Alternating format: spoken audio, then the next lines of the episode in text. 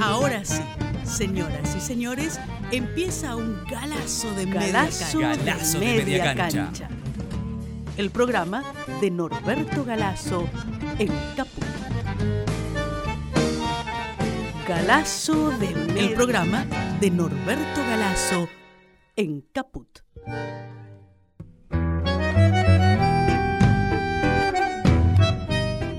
Buen día a nuestros oyentes, ¿cómo están? ¿Cómo amanecieron hoy? Bueno, en esta nueva edición de Galazo de Media Cancha vamos a conversar durante media hora con el maestro Norberto Galazo.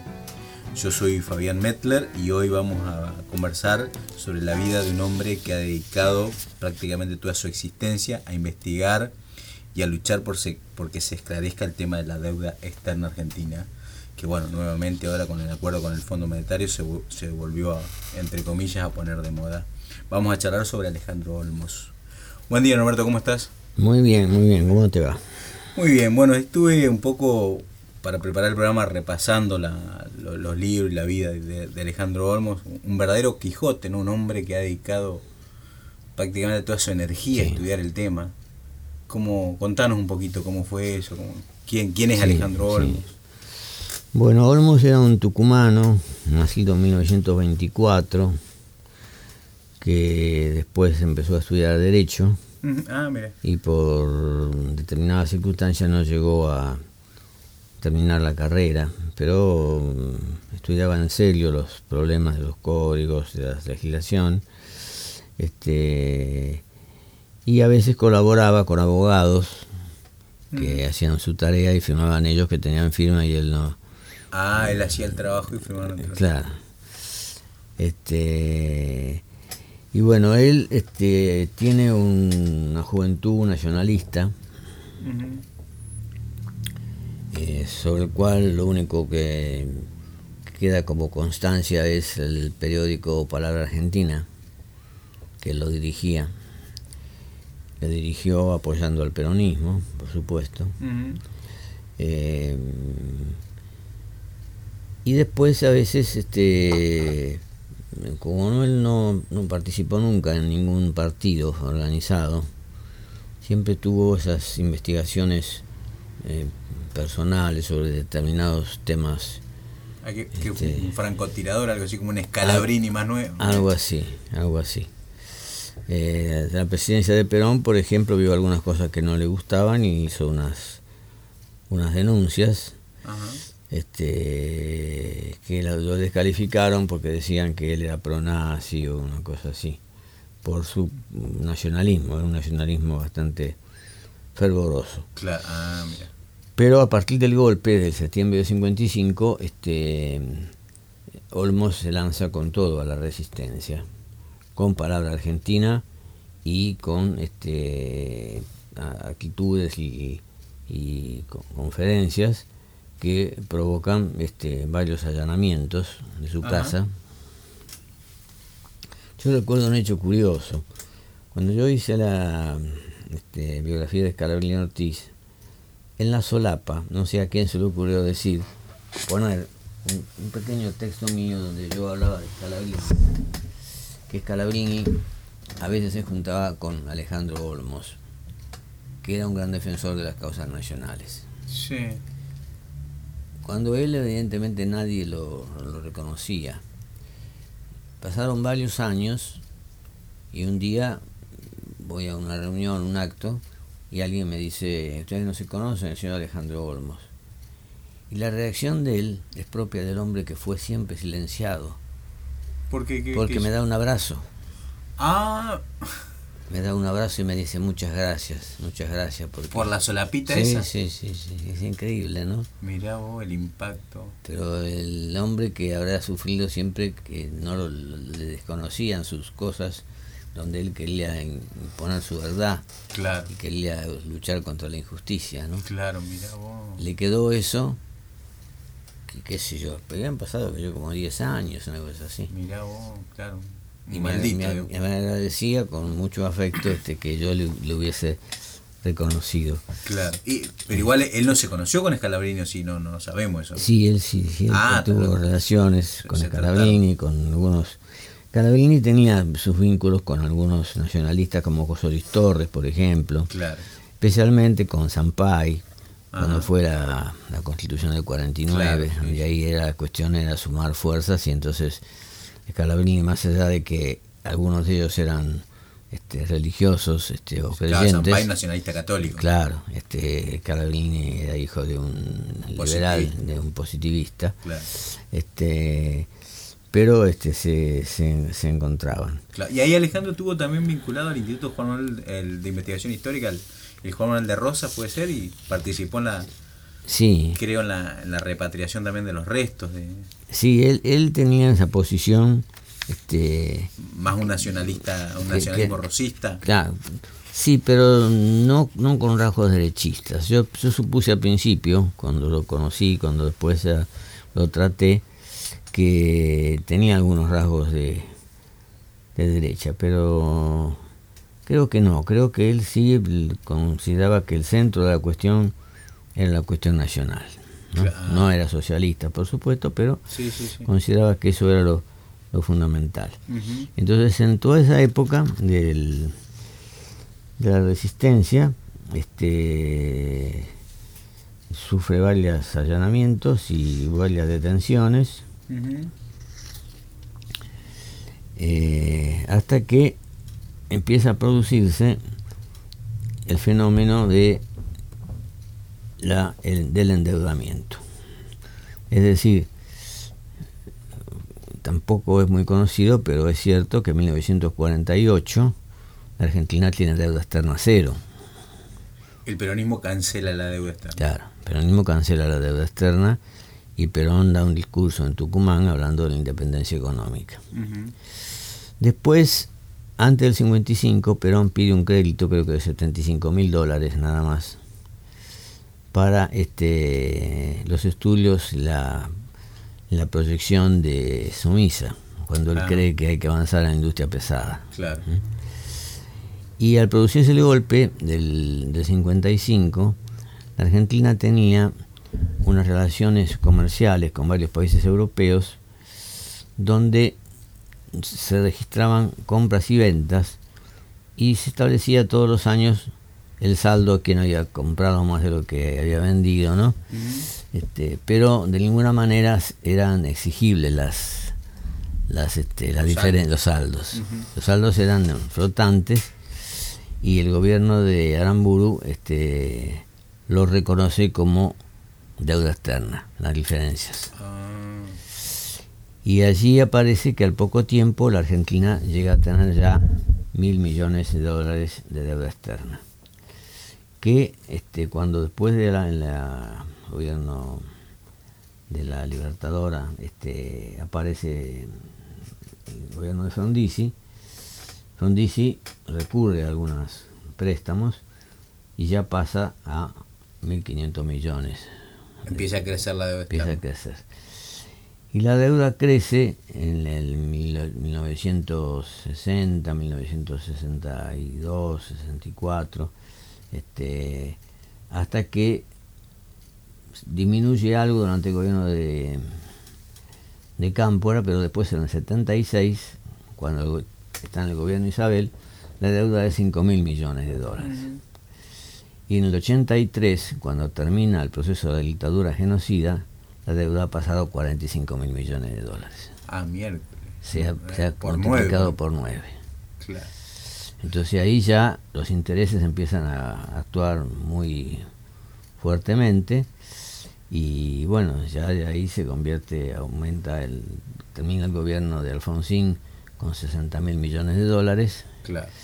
Pero Norberto, vos que te dedicaste, que escribiste un libro muy muy sustancioso, el de la banca de la Baring Brother al FMI, ¿no? Sí. Es, eh, bueno, investigaste y conocés a fondo estas cuestiones también, como, como Alejandro Olmo.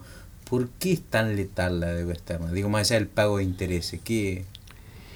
Y la deuda externa viene siempre condicionada, como viene ahora la deuda con el Fondo Monetario. Claro. Este, ellos te prestan, pero te imponen determinadas condiciones. Que le dejes girar las grandes empresas multinacionales, le dejen girar al exterior. Claro. Con Perón, por ejemplo, este, el giro al exterior estaba casi prohibido. Ah, mira, si tienen que reinvertir, reinvertir las utilidades en Argentina. Claro, Perón en la ley del 54, cuando Perón afloja un poco por la situación económica, les pone un límite del 8% de las utilidades. Claro. Nada más. Claro. Entonces todo lo que hoy se gira, este algunos malintencionados dirían eso es un cepo. Y bueno, es un cepo, sí. Es un cepo, pero es un cepo nacional. Claro. Galazo de Media Cancha. El programa de Norberto Galazo y Fabián Medler. en Caput. Porque hay una administración cuidada de un recurso escaso que son los dólares. Claro, claro, porque el problema de la Argentina siempre, en todas las últimas décadas, ha sido que siempre es mayor la importación que la exportación. Claro, eso genera un saldo negativo en el comercio exterior. Claro, Entonces tienes un saldo negativo que se dice ahora que es más o menos de 30 mil millones de dólares anuales. ¿Y qué haces con eso? Claro. Si vos este, aplicás retenciones a las exportaciones, como hizo el peronismo, este, o como hizo Kirchner, le sacás una parte de lo que ganan las grandes empresas agropecuarias o las grandes empresas petroleras, y bueno, eso te sirve como para este, ir achicando el déficit fiscal. Claro. Sí, se Bueno, va equilibrando un poco la balanza. De ahí que... Lo que pasa es que hay que tener decisión política. de ahí que Cristina haya intentado en, en la época del 2008 este, las retenciones móviles. Claro. ¿Te acordás que Sí, fue, sí, sí. produjo- fue una reacción tremenda de parte de los sectores exportadores? La resolución 125. La resolución 125, así que salieron a la calle con cacerolazos y todo Me eso. acuerdo. Entonces, bueno, el asunto es ese que a resolver, que ahora se resuelve, este, no se resuelve, va, como hay déficit, se piden dinero. 100 Pero mil eso pan para hoy, hambre para mañana, Y- digo, porque claro, eso y claro. hay que devolver esos dólares. para mañana o para dentro de 100 años, porque viste, hay uno de los el Claro. préstito es por, por 100 años. Claro, claro, claro. Entonces cuando él advierte, este, Alejandro Olmos, que empiezan a producirse esas estas cuestiones este, que generalmente están ligadas a comisiones poderosas que reciben los que intervienen, los comisionistas, los que gestionan Claro, las- los que colocan la deuda. los que colocan la deuda, este, inicia un juicio que va a tardar muchísimo tiempo este, y empieza a mostrar, llevar documentación. Claro. La documentación, por ejemplo, es este, la denuncia de autopréstamos. Este, en grandes empresas que este, tienen que cobrar sumas en el exterior, eh, lo dejan en un banco del exterior y después se lo prestan a la Argentina como si fuera una un préstamo, no es un préstamo, es en realidad es dinero de ellos. de ellos. Claro. Este, y bueno, y ahí está Macri, está Fiat, está Urgeroni, Pérez Compán, a tal punto que cuando en el año 83 este, la dictadura debe entregar el gobierno, poco tiempo antes de entregar el gobierno, Cavallo y González de Solar, que estaban a cargo del Banco Central, este, hacen la estatización de la deuda privada. Que es la deuda que tomaron todos estos grupos económicos en el exterior. Claro, que aparte la eh, se la pasan- se la- claro, se la pasan al Estado, Claro. la deuda que ellos tendrían, este, se la pasan al Estado eh, con un sistema de seguros de cambio. Claro. Es decir, Entonces, este Olmos, por su cuenta y solito su alma, empieza a averiguar todas estas cosas, empieza a investigar, ir a tribunales, ir, a- ir al, al Banco Central, que tendría algún amigo que le dé la información, ¿no? ujú, Este, y a mediados de 1982, ya en medio de toda esa situación, inicia juicio. Y el juicio de él va dirigido contra todos los economistas que han intervenido en los últimos tiempos. Martínez de Eh, Oz, Martínez de Oz, Klein. Machinea, Klein, todos ellos, ¿no? Y bueno, este, y publica en 1990 un libro, Todo lo que usted quiso saber sobre la deuda externa y siempre se lo ocultaron. ¿Quién y cómo la contrajeron? Esto provoca un gran impacto en el mundo politizado hasta el punto que se hacen varias ediciones. Sí. Eh, Porque no, se sabía mucho la deuda hasta ese momento. Claro, no se conocía mucho el, peligro que estaban llevando al, país. Yo me acuerdo era un libro de tapa negra. Sí. Que cuando yo lo leí, sí, en la década del 90, me, impactó mucho. Me impactó también mucho, además de, la estafa, del fraude, digamos, de, quienes habían sido funcionarios, el desorden, es decir, cómo se asentaban las deudas, que había registros acá, allá en el Ministerio, en el Banco Central, como... Al extremo de que cuando él pide un informe al Banco Central acerca del monto de deuda externa, este, lo citan y le dicen, este, así, verbalmente. verbalmente, de cara a cara, que mire, la cosa es así, cuando se pide deuda o se piden préstamos, si interviene el Banco Central, este, nosotros lo anotamos en una libreta negra que tenemos acá, como si fuera una libreta de, de almacén, ¿no? Este, pero no hay un registro en la contabilidad. Este, Alejandro se, espanta de la situación porque evidentemente eh, es una cosa completamente anormal, ¿no? Claro, la, informalidad, digamos, que se manejan claro. los créditos. Y en esta tarea él forma un forma un equipo de apoyo, digamos, creo que tampoco llega a ser una agrupación, sino que recurre a un grupo de, de amigos o de gente que él sabe que, que, lo apoya para este eh, poder obtener información y para poder ayudarlo. Yo recuerdo que conversé con él muchas veces de estos temas y era un Quijote, era un Quijote este, eh, incluso con sus ideas un poco alejadas de la realidad. A mí un día me dice, este, vamos a sacar palabra argentina. Digo, de nuevo, digo, me parece muy bien Alejandro, pero lo vamos a sacar como diario. Como diario. Como, como diario, pero ¿cómo lo va a sacar como diario? este, con, con qué financiación, digo.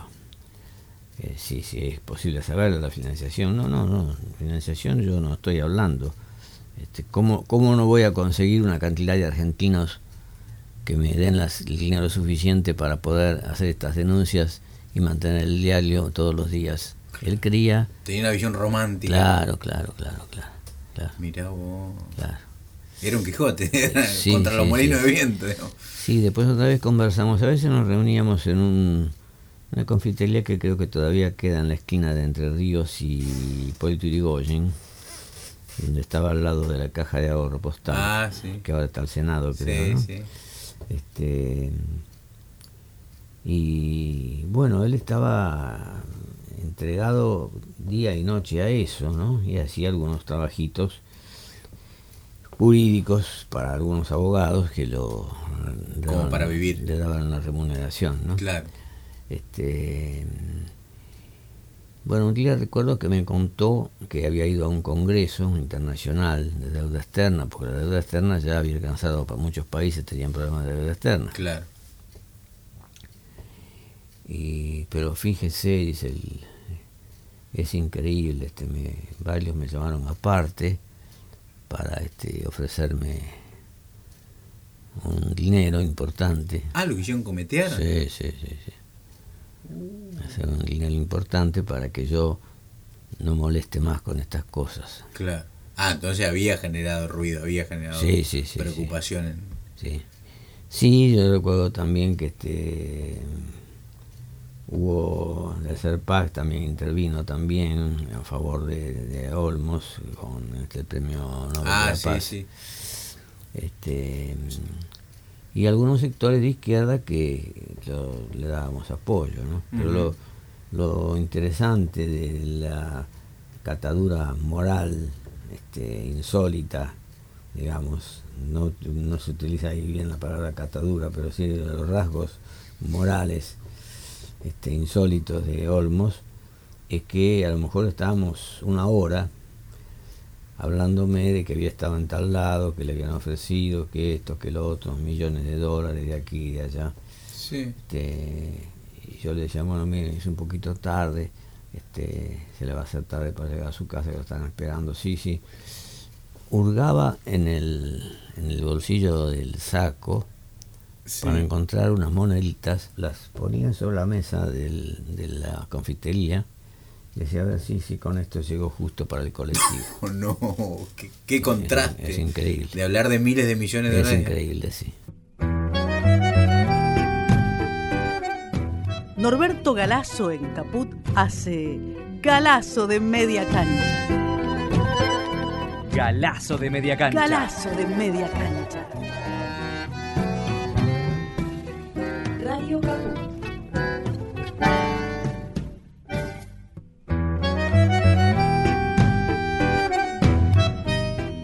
Después hicimos una especie de, de debate, de debate este enjuiciamiento de la deuda externa, ¿no? ¿Se hicieron como una, unos foros públicos también? Claro, un foro, sí, un foro. Creo que se hizo en la Facultad de Derecho, si no me equivoco. Claro, sí, sí, me acuerdo. Y también después hubo una exposición en la Facultad Económica. También. Este, donde se contaba un poco cómo, cómo había sido todo el proceso del endeudamiento. Claro. Y Norberto, ¿y el, y el juicio, sabés qué destino El juicio tuvo? duró 18 años. Una cosa increíble. Después dice que la justicia es lenta. Claro. Y en el 2000, el año 82 se inició y terminó en el 2000. En el 2000 hubo una situación en la justicia, en estas cosas raras que pasan en la justicia, que este, el presidente de la Corte hizo un llamamiento a los jueces en general, sin, decir a quiénes, con respecto a los expedientes que estaban completamente paralizados. Ah, como para, como para mover un poco. Claro. Entonces el juez Ballesteros dicta sentencia. Ajá. Que sí que tenía el asunto estudiado, lo tenía ahí encajonado, dicta sentencia. Que últimamente también lo sacaron del paso el juez Ballesteros. Sí, sí, sí, sí. Bueno, este y la sentencia, ¿qué es lo que pasa? Que por el paso del tiempo ha prescripto la posibilidad de, imputar a los ministros, de, Economía. Pero este, Ballesteros observa que en todo lo que él había, posiblemente no él mismo, sino a lo mejor la gente que trabaja con él, había marcado como situaciones dudosas, había 467 operaciones dudosas que no se explicaban cómo se habían producido, donde se ve que había habido cosas irregulares que Olmos le había acercado y que por tanto este, él lo, lo los este, deja de imputarlo porque no puede imputarlo por el paso del tiempo pero toma toda esa documentación que son varias cajas este, las envía al Congreso de la Nación basándose en que la Constitución Nacional dice que los temas de la deuda externa deben ser tratados por el Congreso Nacional. Claro, los arregla Que en este caso el Congreso no intervino para nada. Ah, ¿qué pasó? Digamos, no, no eh, hubo después repercusiones de eso. No, lo que hubo fue que Olmos este, le envió una nota a cada uno de los senadores y diputados para hacer una reunión. A mí me avisó, creo que también al doctor Juliá, también que lo ayudó bastante en muchas cosas éramos cuatro o cinco, para hacer una, hacer una reunión en tal fecha, en tal día en el Congreso de la Nación. Fuimos nosotros los cuatro o cinco junto con Olmos y este había dos legisladores presentes. Dos nada más. Luis Zamora y Alfredo Bravo. Ah, mira. Los demás parece que ese día tenían algo que hacer. Este, y, no fueron. Claro, eso fue unos dos años antes que falleciera Olmos, ¿no? Claro. Ah. Eh, lo cual a él lo deprimió mucho porque imagínate que un tipo que se juega toda la vida eso prácticamente, claro. no encontraba, entonces le recibieron las cajas, la mandaron al sótano y pienso que estarán en el sótano todavía porque habrán quedado ahí. Nadie después hizo ningún claro. Y por lo que yo tenía entendido, también en, esa sentencia de Ballesteros, digamos, como que se prueba la, una gran parte de la deuda es, ilegítima. ¿no? Claro, claro, una gran parte sí, el, prueba que hay irregularidades. Claro, claro. Pero bueno, si es ilegítima, digo, no hay obligación de pago. Claro, Olmos lo que decía, no, él no hacía, no hacía un planteo político este, ultra en el sentido de no pagar nada de deuda externa. Él decía, hay que revisar, hay que considerar, hay que separar la deuda legítima de la ilegítima. Claro. Si la deuda, la deuda es legítima porque se produjo, con, porque hubo endeudamiento, hubo préstamos que corresponden, bueno, pero si hay la deuda ilegítima no hay que pagarla. Claro. Eso es lo que no se hizo nunca. Se tomó todo por legítimo. Claro, se tomó todo por legítimo y después que Olmos falleció, este, que falleció unos pocos meses después del, de, fallo. que se dictara, claro, mm. de que se dictara el fallo, este, bueno, aparecieron otros planteos, Pino Solanas hizo algún planteo en algún momento, este, y algunos otros hicieron un planteo, pero no sin la fuerza suficiente como para provocar una intervención de una, por ejemplo, una comisión bicameral que estudiara las cosas. Claro. Entonces, este, la situación se torna ya muy, muy difícil cuando ya con el gobierno de Menem, porque el gobierno de Menem la lleva la deuda a 120 mil millones de dólares, el gobierno de, la Rúa la lleva a 200 mil millones de dólares, y bueno, y allí entonces este, hay intentos de, de embargar un, ¿te acordás? Un, barco argentino que estaba... Sí, sí, sí, sí, que embargaron. Este, y también de, de, embargar embajadas o cosas así. Claro. Ya este, había que negociar de algún modo y se inician las negociaciones y se consigue, este, ya después de la muerte de, de Olmos, ¿no? este, a través de la política de Kirchner, este, reducir una gran parte, porque Kirchner se basa en que los títulos de la deuda pública, en la medida en que se ha declarado el default, que la declaró Rodríguez A en esa semana que hubo cinco presidentes, este en la medida en que se ha declarado el default, esos títulos ya no valen casi nada. Claro. Entonces la deuda externa debe tener una quita de cerca del sesenta y tantos por ciento. Claro, que es lo que consigue en el 2005 y después en el 2010 Cristina consigue también otra quita que reduce todo a una cifra que se pensaba que podría llegar a 3 mil millones de dólares. Pero que, este, debido al juez Griesa de los Estados Unidos y la acción implacable de Paul Singer, que era el principal de los de los saqueadores, de los y de Dart, de Dart que era otro de los principales saqueadores. Dart es el de los vasitos de Tergopol. Sí, me habías contado claro. Claro. este, Le fue mejor, me parece, con la deuda que con los vasitos. Claro, se, fue, se llega a, emitir deuda por 16 mil millones de dólares. Incluso quedan algunos buitres sin presentarse, que él puede presentarse en algún día y todavía tenemos alguna cosa pendiente, ¿no? Ah, así que corremos eh, riesgo. eso ya lo negoció Macri este, al principio de, de la gestión. De la gestión, Claro.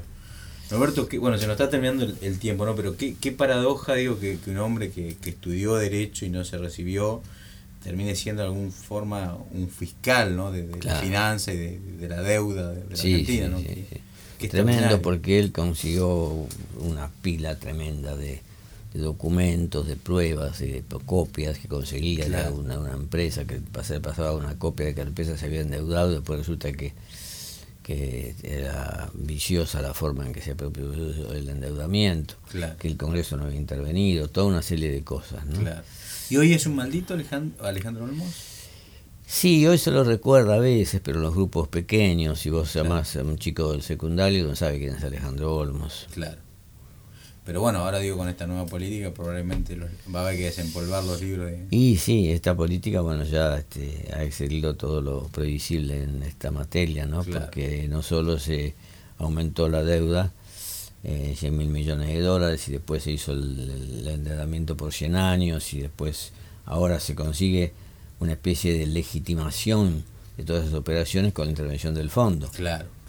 Y del fondo nada bueno se puede esperar, ¿no? Claro, Kirchner había liquidado la deuda con el fondo. Claro. Yo me acuerdo que una de las cosas más importantes que siempre rescatabas, a ver, confirmaba si es así o no, del gobierno de Kirchner era haber pagado el fondo. ¿no? Claro, que eran 9.600 millones de dólares, se los pagó y, bueno, y quedó en cero. Se sacó de encima, digamos, las condiciones. No se fue del fondo. Claro. Quedó vinculado al fondo, pero se quitó las auditorías permanentes. Que, es lo que vuelven ahora. Que es lo que vuelven ahora. Así lo que ellos llaman dulcemente el monitoreo de la situación.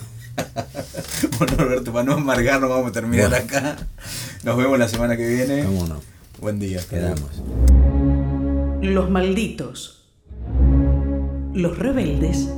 Los imprescindibles.